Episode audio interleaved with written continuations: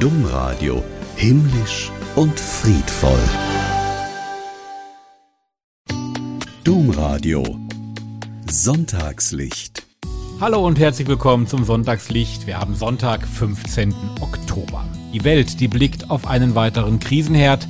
Seit dem vergangenen Wochenende befindet sich Israel, so hat es die Regierung gesagt, in einem Krieg.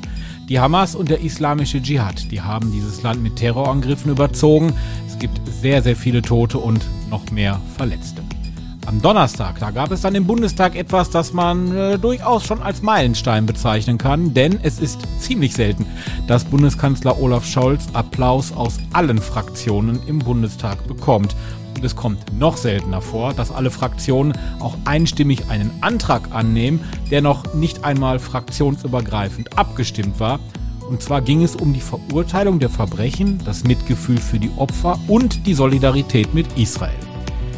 Ja, bei all diesen schlechten Nachrichten, die uns tagtäglich erreichen, möchten wir hier mit dem Sonntagslicht das Licht, das uns allen scheint, ein wenig aufhellen, auch heute wieder. Und das machen wir heute mit einem Blick auf das Wohlbefinden der Deutschen. Wir haben den Rosenkranz in der Hand und wir hören in den Podcast das elfte Gebot rein und dann noch die ein oder andere Überraschung mehr. Ich bin Olli Kelch, euer Host und dann würde ich mal sagen, geht's los.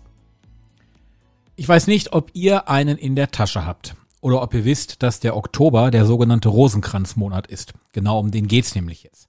Der Rosenkranz, der soll Kraft geben für Alltag, Trauer und Leid. Aber die Frage, die kann man sich ja durchaus mal stellen, warum heißt denn der Oktober, also der Monat, in dem wir gerade sind, Rosenkranzmonat? Hier jetzt ein bisschen Geschichte. Oktober 1571. Da gab's eine große Seeschlacht zwischen den Osmanen und der Flotte von Papst Pius V. Eigentlich hätte seine Flotte gar nicht gewinnen können. Die waren hoffnungslos unterlegen. Trotzdem haben die Christen irgendwie gewonnen. Ja, und diesen Sieg schreiben sie den Rosenkranzbruderschaften zu. Und genau deswegen ordnete der Papst an, dass der Oktober seitdem der Rosenkranzmonat ist. Meine Kollegin Lara Klein, die war mal in der Kölner Innenstadt und hat mal gefragt, was kennen die Leute denn überhaupt noch vom Rosenkranz? Was wissen die denn noch von dieser Gebetskette? Kreuzkette. Also die Kette sieht irgendwie aus wie so ein Tesbih. Also Tesbih benutzen halt Muslime und dann sagt man halt Allahs Namen 99 Mal. Ist das nicht ein Rosenkranz? Ich glaube, das ist eine Kette, wenn man gläubig ist, dann kann man die sich so umhängen. Ein Rosenkranz zum Beten. Ich weiß nicht, wie das auf Deutsch heißt, aber ja. Also ich komme nicht von Deutschland. Spanisch, Rosario? Äh, keine Ahnung, vielleicht für Leute, die im Dom arbeiten. Ich nutze ihn nicht, aber ich habe noch einen. Das sieht aus wie der Jesuskreuz. Eine Halskette mhm. mit Jesus drauf. Schöne Beschreibung, das mit dem Testbild. Wir fragen mal jemanden, der wissen muss, äh, was es mit dem Rosenkranz auf sich hat, nämlich Weihbischof Dominikus Schwaderlapp. Was ist denn der Rosenkranz? Was haben Rosen überhaupt damit zu tun? Ja, also das ist natürlich eine Beschreibung, so wie er aussieht. Äh, und die einzelnen Perlen werden Rosen genannt. Eine der, ähm, der Anrufungen von Maria ist die geheimnisvolle Rose, also die Rose, die Königin aller Blumen und die Rose ohne Dornen, also ohne etwas irgendwie, wo man sich dann wehtun kann. Das ist eben Maria. Äh, dadurch kommt der Name zustande. Äh, der beschreibt eben eigentlich eher so, wie der Rosenkranz eben aussieht.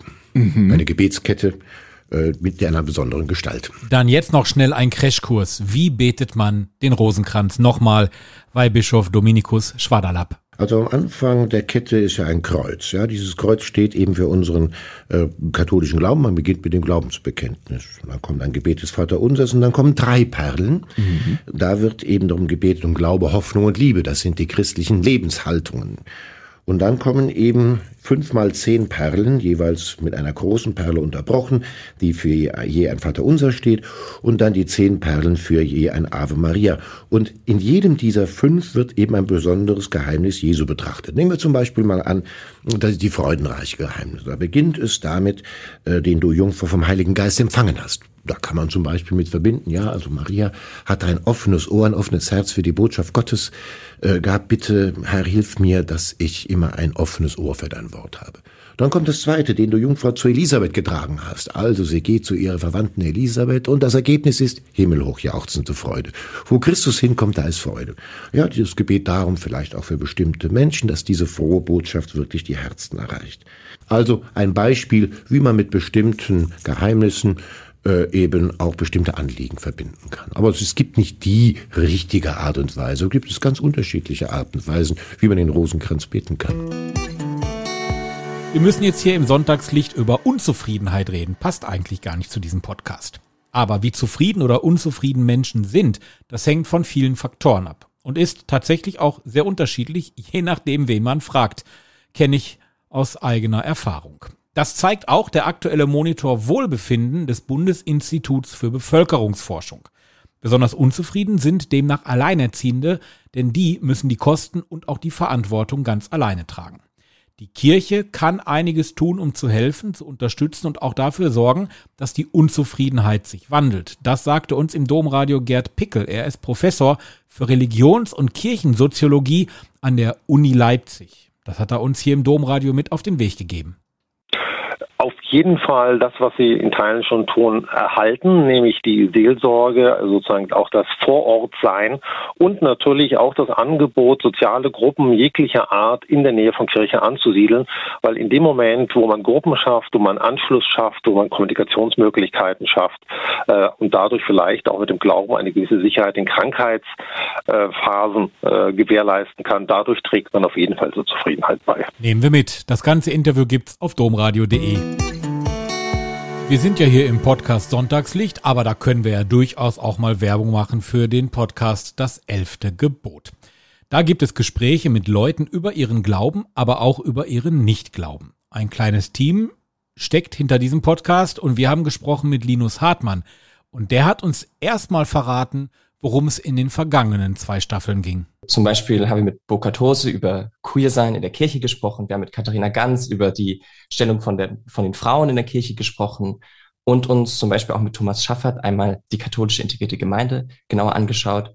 Und das waren alles Themen, die die Leute interessieren und ich glaube, das sind meistens ja schon auch so die klassischen Themen. Ja, und diesem Podcast-Team von Das Elfte Gebot ist eines ganz besonders wichtig. Ich glaube, dass wir vor allem den Leuten zuhören wollen. Also wir versuchen so wenig wie möglich uns vorher festzulegen, um was es in der Folge gehen soll. Natürlich, es gibt ein Thema und wir wollen jetzt nicht über irgendwas reden, aber wir wollen die Leute vor allem aussprechen lassen und einfach mal sagen lassen, was beschäftigt sie, was ist ihre persönliche Sicht und das dann den Zuhörerinnen und Zuhörern zu präsentieren. Den Podcast Das Elfte Gebot gibt's natürlich genauso wie unseren, überall da, wo genau es Podcasts gibt.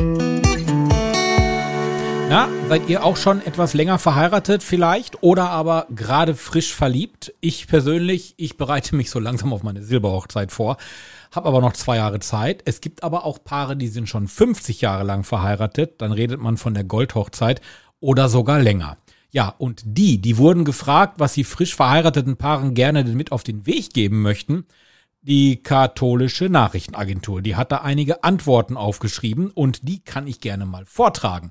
Also, ihr könntet euch mal mitnehmen für eure zukünftige oder euren zukünftigen miteinander reden. Ganz wichtig. Geduld mitbringen, tolerant sein, sich auch mal entschuldigen können, Konflikte nicht verdrängen, sondern darüber reden, ein gemeinsamer Glaube trägt auch, auch das gemeinsame Gebet, das muss ich zu Hause mal ausprobieren. Höhen und Tiefen gehören auch dazu, ganz klar, gibt's in jeder, Ehe, in jeder Ehe und man sollte auch nicht kleinlich sein. Ja. Ja, und wenn dann irgendwann mal Kinder kommen, dann wird es schwieriger als Paar, aber man hat auch sehr, sehr viel Freude mit den Kids. Und man kann dann ja auch mal weiterdenken. Irgendwann sind sie ja auch groß und ziehen wieder aus. Also von daher, es lohnt sich ein Paar zu sein. Im Juli diesen Jahres hat sich Pfarrer Gerhard Paus auf den Weg gemacht. Und zwar 12.000 Kilometer möchte er bis in den nächsten Monaten noch gepilgert haben.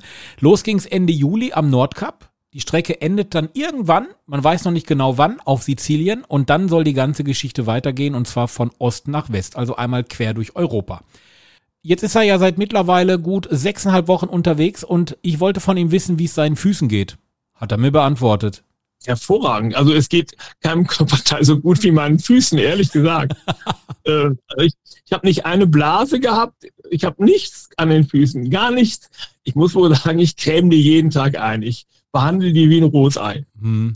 Was ist Ihnen denn so in den vergangenen Wochen so alles äh, durch den Kopf gegangen, beziehungsweise wie ist es Ihnen ergangen? Ich meine, so 70 Tage ähm, zu laufen, wohl wissend, dass ja noch einige Dutzend Tage vor einem liegen. Ähm, wie, wie, wie schafft man das?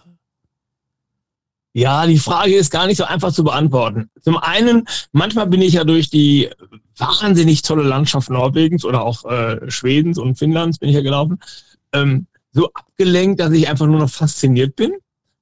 Und so Tage wie heute im strömenden Regen an der äh, E6 entgegen dem Lkw-Verkehr, ja, dann denke ich mir welche Spielchen aus. Also Wortspielchen mit Nummernschilder und solche Geschichten.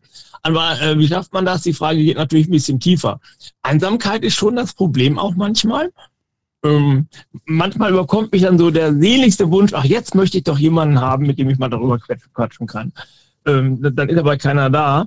Und wenn ich da mal jemanden kennenlerne, ich habe auch viele äh, Einheimische kennengelernt, ähm, wir haben uns toll unterhalten, ich habe aus allen Nationen Menschen kennengelernt, in den, in den Hostels, äh, das war eine tolle Begegnung, muss ich ehrlich sagen. So einen Mut und so einen Willen möchte ich auch mal haben. 12.000 Kilometer durch Europa pilgern. Wir behalten auf jeden Fall Pfarrer Gerhard Paus im Auge und äh, werden immer wieder mal mit ihm sprechen, auch hier im Sonntagslicht. Das Interview zum Nachlesen gibt's natürlich auf domradio.de. So, und jetzt kommen wir noch zu jemandem, der auch noch was ganz Mutiges gemacht hat. Die Inspiration. Ich rede von Nikodemus Schnabel, Abt der Dormitio-Abtei in Jerusalem. Zu Kriegsbeginn in Israel, da war er in Rom. Da wollte er aber nicht bleiben, er wollte zurück zu seinen Mitbrüdern nach Israel und das auch ziemlich schnell. Also kümmerte er sich um alles, was man sich drum kümmern muss. Der Flug ging dann über Jordanien, dann reiste er nach Israel ein. Am Donnerstag kam er dort wohlbehalten an und hat uns ein ausführliches Interview gegeben. Das kann man nachlesen auf domradio.de. Ja, und er hat es sich nicht nehmen lassen, euch, die ihr hier den Podcast Sonntagslicht hört, einen persönlichen Gruß zu hinterlassen. Hier ist Abt Nikodemus Schnabel aus der Jerusalemer Domitiabtei und vom Priorat Tapka am See Genezareth. Ich wollte einfach Danke sagen. Danke für die Gemeinschaft im Gebet. Wir spüren das und wissen, dass uns ganz viele Menschen begleiten jetzt im Heiligen Land im Gebet und auch wir versprechen, wir beten weiterhin in Treuern den beiden Orten, die uns anvertraut sind, für Frieden, für Gerechtigkeit, für Versöhnung. Danke Ihnen. Ja, dem ist eigentlich nichts hinzuzufügen. Das gesamte Interview, wie gesagt, könnt ihr nachlesen auf domradio.de und auch alles andere, worüber wir heute hier berichtet haben, da findet ihr Infos auf unserer Internetseite oder in der domradio.de App. Wie mein Kollege Tommy Millum immer zum Ende der Sendung sagen würde, Liebe und Frieden für alle. Ich bin Olli Kelch und bin raus. Schönes Wochenende. Tschüss.